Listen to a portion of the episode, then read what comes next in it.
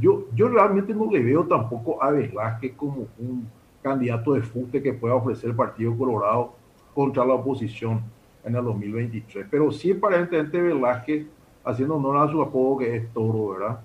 Eh, lo conozco muy bien porque fue miembro del Centro Estudiante conmigo en el año 89-90, ¿verdad? Cuando fui presidente. Eh, le ganó en Lambaré a la candidata de Cartes, le ganó una alianza con De Ecclesi en San Pedro y aparece como un actor político eh, de cierto fute dentro de Añetete, sacando la cabeza, digamos, con el apoyo de Nicanor y otro, ¿verdad? Entonces, eh, eh, por ahí viene la mano, pero también le salió otro torito en estos días, no sé si ustedes leyeron el domingo en un matutino importante de Paraguay, el Partido Colorado ya no, no tolera un patrón, ¿verdad? Que fue el propio Afara que en su momento, eh, si bien porque no iba a estar en la lista de senadores, fue la razón por la que se fue, dijo que se iba porque le candidataban a un liberal, que era Peña.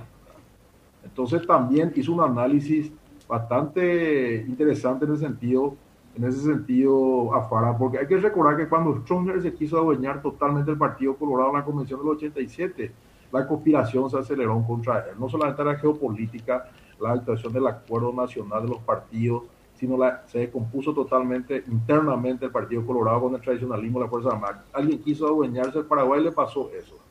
Y lo mismo yo creo que está pasando eh, con el señor Carter, ¿verdad? Él aparece diciendo yo compré tal empresa de empanadas, yo compré tal farmacia, yo compré una sensación de que parece que hay un dueño del Paraguay, hasta empanadas no puede comer libremente.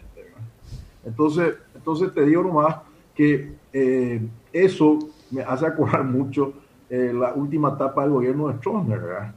Eh, al, pueblo colorado hay algo interesante, Quique, y también Rafa le digo, no hay que provocarle, no hay que provocarle, o sea, hay un límite, se llena el vaso y chao. Y lo de Santiago Peña no va a funcionar nunca porque es liberal. Es más, voy a relatar la anécdota, Santiago Peña renunció al PLRA y no le ha aceptado la renuncia porque él se afilió al Partido Colorado para continuar como ministro de Hacienda.